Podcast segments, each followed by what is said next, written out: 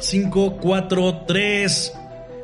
Hola, ¿qué tal? Sean bienvenidos a un nuevo podcast. En esta ocasión me da muchísimo gusto tener aquí a mi lado a Luisa Cárdenas. Ustedes la conocen muy bien, ustedes la quieren muchísimo. Y bueno, pues en esta ocasión nos hizo el honor de estar en este podcast. Bruja, ¿cómo estás?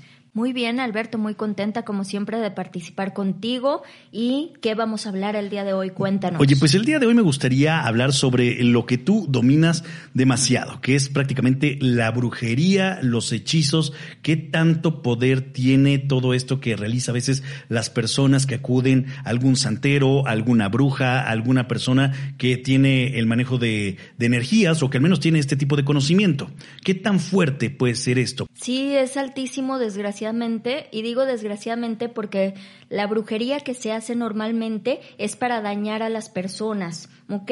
La magia como tal no tiene color, Alberto. El color se lo ponemos con la intención que hacemos un bien o un mal a una persona. Hay distintos tipos de magia que se puede realizar. Una, la que lleva fetiches, la que lleva artículos de la otra persona, se puede trabajar a través de fotografías, de nombres, pero la magia que es realmente fuerte, la que no pueden tumbar tan fácilmente, es aquella que es capaz de hacerse nada más con tu energía y pronunciando. Tipo los gitanos, la magia gitana es muy fuerte. De ahí salieron las maldiciones, que tiene tal fuerza el poder de su palabra que a la otra persona le llega a pasar lo que nada más decreta.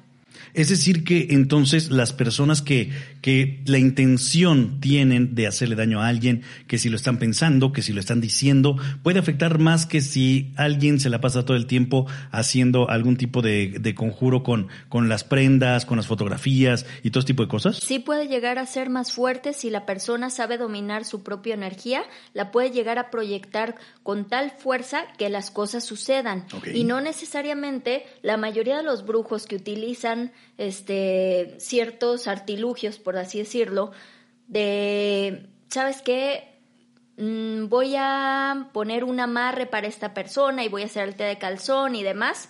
Sí pueden llegar a funcionar, pero nunca va a tener la fuerza y el poder de alguien que sabe manejar su propia energía y que sabe manejar, todos tenemos magia, y esa magia se encuentra en el poder de proyectar nuestra energía y la fuerza de nuestra palabra. Y aparte, esta es magia que no se detecta. Y la otra, tú puedes ver a una persona y decir, ah, a este le dieron, por, por así decir, ¿no? El té de calzón famoso y hay que limpiarlo, hay que hacerle estas curaciones, hay que darle esto para quitarse. Sin embargo, la magia que te la mandan a través de la palabra y a través de la energía no, no es como tan visible. Hay que estudiar bien a la persona para poderla detectar y es más difícil de quitar. A ver, por ejemplo, tenemos, eh, pues me imagino ya una idea de quién hace más brujería, los hombres o las mujeres. Los hombres por, por mm. completo. Bueno, eh, eh, de los que llegan a mi consultorio, de hecho hoy fue muy, muy simpático que me decía un, un señor ya grande, me decía, oye, ¿sabes qué? Vengo súper apenado, de seguro tú tienes puras mujeres de pacientes. No, el 80% o de menos el 75% de las personas que acuden conmigo son hombres. Es muy bajo el nivel de, de, mujeres. Y que piden brujería, ahí nos iríamos el 90 hombres y contra un 10 de mujeres. ¿En serio? O sea, es más común de lo que creemos que te pidan quizá un hechizo de amor o un amarre o de este tipo de cosas. Los hombres son ¿Los hombres? cerrados. Las mujeres, fíjate que aparte cuando llegan y me lo piden, tú sabes que yo no realizo esa clase de hechizos, pero yo les digo, mira, hay un karma, tú debes de tener a la persona por la buena, que te quiera, etcétera, ¿no?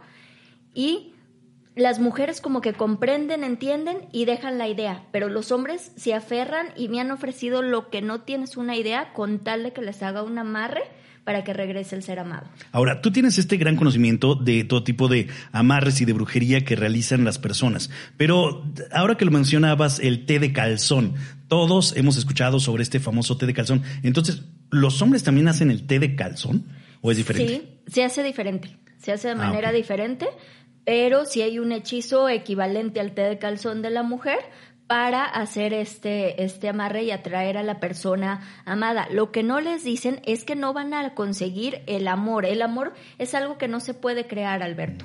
Lo único que vas a conseguir con esto es la, la atracción sexual y que la otra persona quede atado a tu energía y no se quiera desprender de ti, sienta una necesidad de tu persona. Pero eso no va a hacer que te ame. Podrá regresar a ti, pero por cuestión sexual o necesidad física. Okay. Es como estas personas que, que se hacen tan adictas a una persona que al rato no los puedes ni siquiera separar. Sí, una, una codependencia tremenda y pudiéramos equipararlo tal cual como con las drogas o con el alcohol. Lo probaste y como te lo dieron comido la mayoría de las veces o tomado, queda dentro de tu sistema y tu sistema sigue buscando esa energía. Oye, pero digo, igual y es algo muy absurdo lo que voy a decir, pero si muchas personas toman directo del envase, ¿por qué no, no quedan así tan, tan, tan embrujados, por así decirlo? Porque no lleva la intención pero, pero imaginemos que, que, estás en, en, esa noche de pasión, en esa noche de cachondeo, y pues se, se, bajó al asunto la persona. Y si la otra persona está pensando, ahora te vas a quedar aquí, vas a ser mío, vas a hacer esto, bla, bla, ah, funciona igual. Sí, funciona. ahí sí, porque ahí lleva la intención.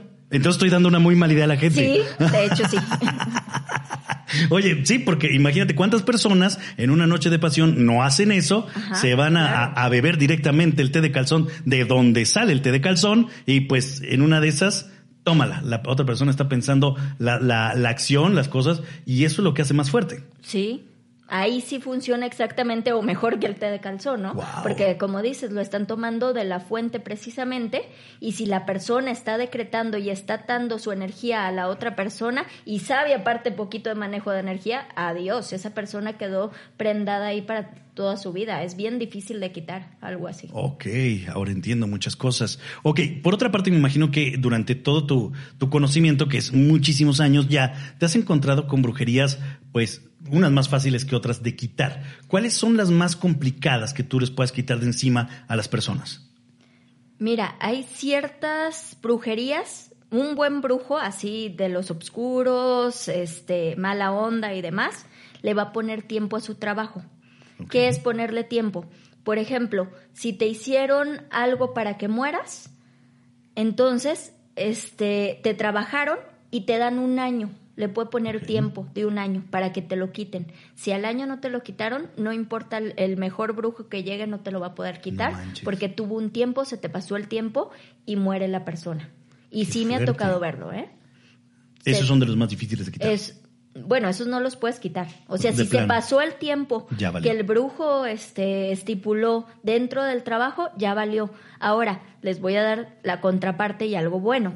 La mayoría de las brujerías se quitan solas con el tiempo. ¿Por qué? Volvemos a lo mismo del tiempo. Es como un ciclo, ¿no? De que todo lo que inicia tiene que terminar en cierto tiempo. Sí, y si el brujo no está mandando la energía constantemente, suponiendo y yo se los digo mucho a los pacientes, ¿no? Suponiendo que llegan y hicieron un amarre. Ok. Y pagaron por el amarre. A lo mejor va a durar seis meses el amarre, pero si no lo estás renovando continuamente, el brujo va a decir, ay, no, ya lo, ya lo hice, yo qué necesidad tengo de seguirme generando un karma, porque si hay un karma ante esto, entonces retiran su energía a los dos, tres meses o a los seis meses y dicen adiós y se acabó. ¿Es mentir eso de que les digan esto es para toda la vida? No, es rarísimo la persona que realmente lo hace y, como te mencionaba, les ponen un tiempo determinado. Está muy interesante y creo que no lo sabía. Al menos yo y muchas personas también seguramente no lo sabían. Ahora, ¿cuál podría ser como la brujería más extraña que te ha tocado ver o que sepas que conoces que se te hace más rara? Porque creo que hay como para todo. Más rara. Pues a mí me impresionó mucho el vudú. El vudú. El vudú a mí eso se me hace muy fuerte. Es algo donde ni siquiera me he querido meter mucho. Eh, este, obviamente tienes que saber y tienes que leer, tanto conocer el lado oscuro como conocer el lado del bien si quieres trabajar con las personas y ayudarlas. Okay. Pero a mí eso se me hace muy fuerte y ahí sí volvemos a la parte de los fetiches. Trabajan con tu cabello, con tu sangre, con tu saliva, con tu semen entonces le ponen parte de tu esencia al muñeco y pueden jalar tu energía al muñeco y dañarte a través de ahí. A mí eso se me hace fuertísimo. ¿Tú corres algún riesgo cuando quitas algún tipo de brujería? ¿A ti te podría pasar algo? Sí, si tú recuerdas este el accidente que tuve con el vitral, cuando me cayó un vitral, fue precisamente por un caso muy fuerte que estaba llevando donde una señora tuvo una posesión pero por un demonio que le mandaron exclusivamente a atormentarla y que la poseía en ciertos momentos de su vida. Yo me metí a limpiarla y pues se dice entre los brujos, guerreamos. Yo guerreo desde el lado de la luz por liberar a la persona del mal y del daño que se le ha mandado. Y la otra persona también va a decir, ¿por qué quieres quitarle el mal que yo le puse y a mí me costó? Entonces, sobre todo cuando son trabajos que no se cobran 50, 60 mil pesos, imagínate si, si, les va a gustar que llegue alguien y les quite el trabajo que, que realizaron, ¿no? Sobre todo cuando hay trabajo de muerte, trabajo de enfermedad, que son cosas muy fuertes. O sea que un hechizo, una pócima, un trabajo de brujería, ¿cobran tanto dinero por esto? Sí, tengo entendido. Me han llegado pacientitos que, que yo sé que les llegaron a cobrar, no sé, 80 mil pesos, ¿no? Por algún trabajo. Que a mí, este, en lo personal, tú sabes más o menos mis tarifas, o sea, no, no hay ni siquiera un punto equiparable al, al, trabajo que se hace en una limpieza, ¿no? Obviamente, reitero, yo no hago ningún trabajo que sea de obscuridad. ¿Y si son reales? ¿Estos que te cobran un dinero al como eso, como 80 mil pesos, será real o te están timando y es la manera en cómo van a timar a alguien y se pelan y no los vuelves a ver o se hacen patos? No siempre, Alberto. O sea, eso a mí me da muchísima risa cuando en las tarjetas de repente veo trabajos garantizados. ¿Cómo puedes garantizar un trabajo? O sea, yo te puedo garantizar un trabajo de limpieza a ti, sí, porque tú te vas a sentir mejor, porque lo vas a sentir inmediatamente y porque vas a ver cómo tu vida empieza a cambiar. Pero, ¿cómo pudieras tú medir este, si mandaste hacer algo negativo? Cierto chamán que tú y yo conocimos algún día, este, nos decía que eso cobraba por muerte, ¿no? Sí, por, no, por matar a alguien, 80 mil pesos o algo así. Y yo decía, ¿cómo te atreves todavía a decirlo y hasta presumirlo cuando estás haciendo el mal a otro ser humano? No, por supuesto. Y a mí me tocó escuchar unos comentarios terribles de, de, de varias personas que hacían algo parecido, ¿no? Y que todavía llegaban con personas que no tenían muchos recursos y que los estafaban. Decía, ¿sabes qué? Es que si tú no me traes a mediodía la cantidad de 20 mil pesos, te vas a morir. Así te decían. Lo escucho, Alberto, no tienes una idea. Todos los días me escribe gente súper asustada, apanicada por esta clase de circunstancias o de cuando acá un brujo vende misas gregorianas, por ejemplo. Mm, mm, mm. Me han llegado, oye, es que el brujo con el que iba me, me pidió 50 mil pesos que porque me va a mandar unas misas gregorianas. Y yo digo, ah, caramba. Sí, claro. O sea, ¿de cuándo acá las misas se venden? Hasta yo, donde yo tengo entendido, ¿no? No, digo, puedes dar una, una aportación a la iglesia y hacen tus misas gregorianas sin ningún problema, pero no es que te cueste 50 mil o algo así, es simplemente la limosna que te diga el padre.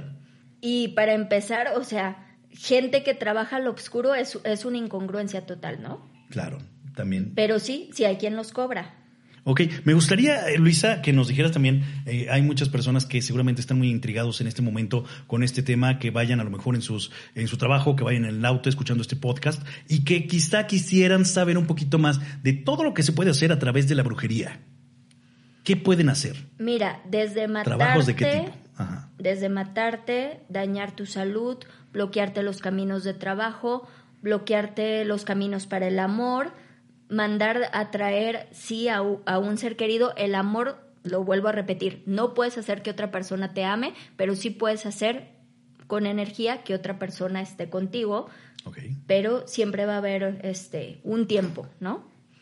Mm, ¿Qué otra cosa se puede hacer? Se pueden haber, la, la contraparte, ¿no? Abrir caminos, dar luz a una persona, ayudarlo en su salud, mejorar. Hay personas que sí traen su energía vital muy, muy bajita y les puedes ayudar, pasarles luz. Así como lo hacemos con las personas que ya fallecieron, nosotros como seres vivos y como seres energéticos también necesitamos en ciertas ocasiones que se nos abran los caminos y nos pasen luz para que nos vaya mejor en la vida. Ok. Ahora, eh, sé que hay este, brujerías que son como para endulzar a la gente para que si tiene... Endulzamientos. Ajá. Este es un, se pudiera decir un pasito antes del amarre. Por ejemplo, eso no se me hace tan malo. ¿En qué sentido? Cuando una pareja tiene muchos problemas y ya formaron una familia, se hace un endulzamiento para que no haya tanta controversia entre los esposos y puedan crear mejor a los hijos y no haya tanto pleito, tanto, tanto problema. De hecho, también se puede hacer endulzamiento para tu negocio o endulzamiento también para tu casa, para tu hogar y para traer cosas positivas. Para tus empleados que andan de genio, ¿los puedes endulzar o no? Los puedes endulzar, hay que meterlos a una foto en miel a todos. Voy a enmielarlos a todos, van a ver muchachos. Oye, también sé que hay algún tipo de, brujería como para callar chismes, ¿es cierto esto también? Sí. Desgraciadamente, por ejemplo, imagínate la gente que trabaja dentro de la política o en estas oficinas de gobierno donde se dan tantos los chismes. Entonces se ponen este, ciertas veladoras. En todas partes se cuecen habas, ¿no? También digo, entre los youtubers también pasa esto mucho, entre todas partes ya se da. Los medios de comunicación, imagínate. También. Comunicólogo sabe, ¿verdad? También se da mucho esto. Sí, sí hay algo específico y especializado para callar los chismes de tu alrededor. Ok. Eh, alejar a los enemigos ocultos. Eso está bueno también, alejar a los enemigos. Este, a través de, la brujería o de la energía, también eh, algo que a mí se me hace muy curioso es que eh, puedes causar un tipo de disfunción eréctil. Bueno, sí, Sí, sí hay eso. ¿Por qué te ríes? ¿A cuántos se los has hecho? Varios. Como que te acordaste de gente y te reíste. No, no, no. Para te vi la cara. Sí se puede llegar a hacer este un bloqueo a nivel energético de esta zona, cierras el chakra, volvemos a si sabes manejar la energía, entonces a la persona no le va a funcionar bien. Incluso hay personas que lo hacen para que nada más les funcione con ellas y ¿Cómo? de infiel el marido. ¿Cómo? O sea, es como cuando te dicen que te lo quites y se los dejes. Algo así semejante. Y nada más funcione con ellos. Sí, sí hay quien los quien dice oye que no pueda con nadie y eso lo piden los hombres más común de lo que te imaginas. Ah sí sí. Yo pensaría que son las mujeres las que lo pidieran un poco más. no. Y es más fácil hacerlo hacia un hombre que hacia una mujer. Ok, mira qué, qué extraño, ¿eh? Yo creo que estamos dando muchas ideas a través de este podcast el día de hoy eh, con la brujería que estoy seguro que mucha gente te va a buscar para que les hagas algún tipo de cosa. ¿Todo esto lo haces tú o no todo? No, yo no practico nada que vaya en contra de la voluntad del otro ser humano. Ok.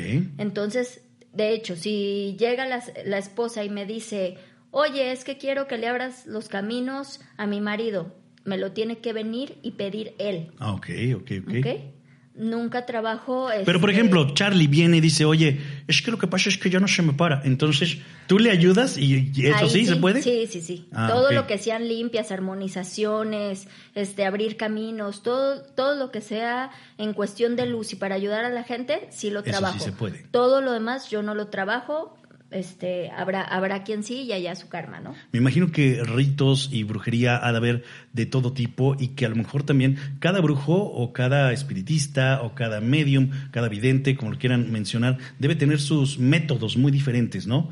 O todo es exactamente igual al pie de la letra. Es decir, no es como que exista un librito donde todos tienen que hacer exactamente el mismo rito. No, no, no. De hecho, cada quien, bueno, cada brujo debe de tener su libro de las sombras, que es donde escribimos los hechizos, que, bueno, en mi caso, a mí me los dicta los seres de luz que me acompañan con cada persona y voy recolectando. Pero realmente son dictados y lo que me funciona a lo mejor contigo, con otra persona no. Ok. Qué interesante, ¿eh? Según se mueva tu energía. Ok, depende mucho de las energías. Sí, tienes que, saber detectar la energía de la persona, hasta su ángel a quien lo encomiendas. Yo trabajo mucho con ángeles, entonces a lo mejor tu arcángel es Atkiel, no te voy a encomendar al arcángel Miguel, porque a lo mejor lo que tú necesitas es cierta orientación o eso, entonces va sobre Satkiel. Okay. Y a él, a él se le encomienda el trabajo, ¿no? O tú sabes que yo creo muchísimo en el Señor de la Misericordia, entonces a él le encomiendo las curaciones, las protecciones principalmente que se ponen cuando hay una persona que está desaparecida o secuestrada también hay esos rituales sí los hago de protección o para intentar que aparezca el cuerpo. ¿Te acuerdas que hace muchísimo tiempo nos encontramos unos tambos muy raros que tenían adentro gallos y fotografías y algunas cartas escritas con pluma roja? Como, ¿para qué demonios habrán hecho esto? Los gallos normalmente es por poder. Cuando quieres algo a nivel político, lograr y conseguir algo, se matan gallos. ¿Ok? Pero volvemos a, es dependiendo del brujo y del ritual. Esto es mucho a veces de la santería, son los que utilizan muchos gallos y gallinas. Ok, ¿te acuerdas también que hace mucho tiempo nos encontramos una lengua de res con clavos y alfileres y varias cosas así muy extrañas? ¿Esto como, como para qué es? La lengua te habla de alguien que querían callar, que ya no hablara, pero que ya no hablara para toda su vida, ¿no? Era algo bastante fuerte. Muy bien, estoy acordándome de varias cosas y te voy a decir como estas preguntas rápidas de como para qué pudo haber sido. También me he encontrado muchísimos huevos ya podridos con fotografías. El huevo normalmente es alación. O sea, tiene doble finalidad. Si te lo si te pasas el huevo, puedes limpiarte, ¿no? Con, con esa intención de que absorba.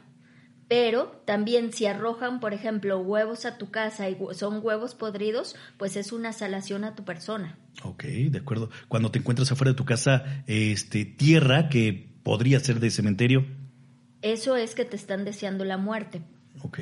Y puede ser una muerte física como tal, o puede ser una muerte a tu negocio, o a que se cierre un proceso en tu vida. Y aguas, también puede ser que te hayan aventado al muerto de la tumba donde tomaron esta tierra, a oh. tu casa para que te atormente y te lastime. Ok. Cuando te encuentras algún tipo de cráneo de algún animal pequeño, como ratones envueltos en hilaza o en hilo negro o rojo. Son ofrendas. Ofrendas que se hacen, algún tipo de amarre que le quisieron hacer a una persona y normalmente el ratón es la ofrenda, ya sea, no sé, a la Santa Muerte o en lo que crea la persona y todo el ritual que lleve cuestión de sangre no es, no es muy positivo que digamos, ¿ok? Ok, perfecto. Este, yo creo que van a quedar muchísimas dudas en el aire y me gustaría a lo mejor este, posteriormente en alguna otra ocasión que nos visites, que vengas a otro podcast, hablar ahora cómo nos protegemos nosotros si no tenemos a un experto, a un especialista, porque imagino que ha de haber muchísimas protecciones diferentes y para cada caso también es muy diferente, ¿o no? Bueno, hay como ciertos amuletos que te protegen casi de todo. Este, ya sabes que yo traigo mis amuletos todo el tiempo, que no me los quito para nada. Que sí puedes hacer, este, bueno, quiero un amuleto que me proteja de todo y a lo mejor, eso sí, si quieres un amuleto para la abundancia no va a ser el mismo. Hay que crear otro y dependiendo de la circunstancia y la situación de la persona es lo que hay que buscar. Ok, de acuerdo, muy bien. Entonces, eso sí prácticamente tendría que ser como, como una consulta muy privada de a ver qué es lo que tienes y yo te digo qué es lo que vas a usar. Sí, sí, o sea, aunque sí hay un amuleto de protección como para todo, dependiendo de lo que la persona necesite y su energía, también se puede preparar algo diferente porque hasta las piedras no es lo mismo para ti que para mí, la misma piedra no nos va a caer exactamente igual. Ok, por último me gustaría preguntarte, Luisa, ¿la brujería le hace daño a todo el mundo o no necesariamente? Hay personas que nacen cruzadas o protegidas que no les pega de la misma manera. Okay. ¿Puedes dañar a todo el mundo? Sí.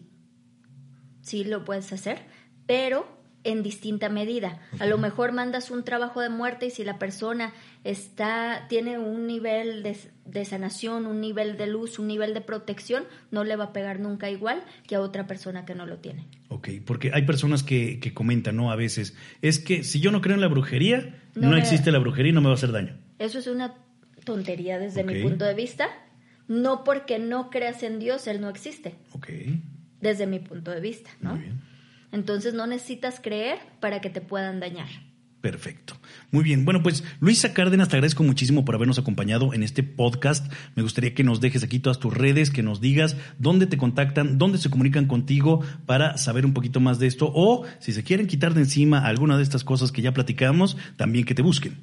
Que me escriban por WhatsApp al 333-808-2736 o síganme como Luisa Cárdenas en todas las demás redes. En Instagram estoy como Luisa Cárdenas 6950 y en Twitter estoy como Luisa Cárdenas 01.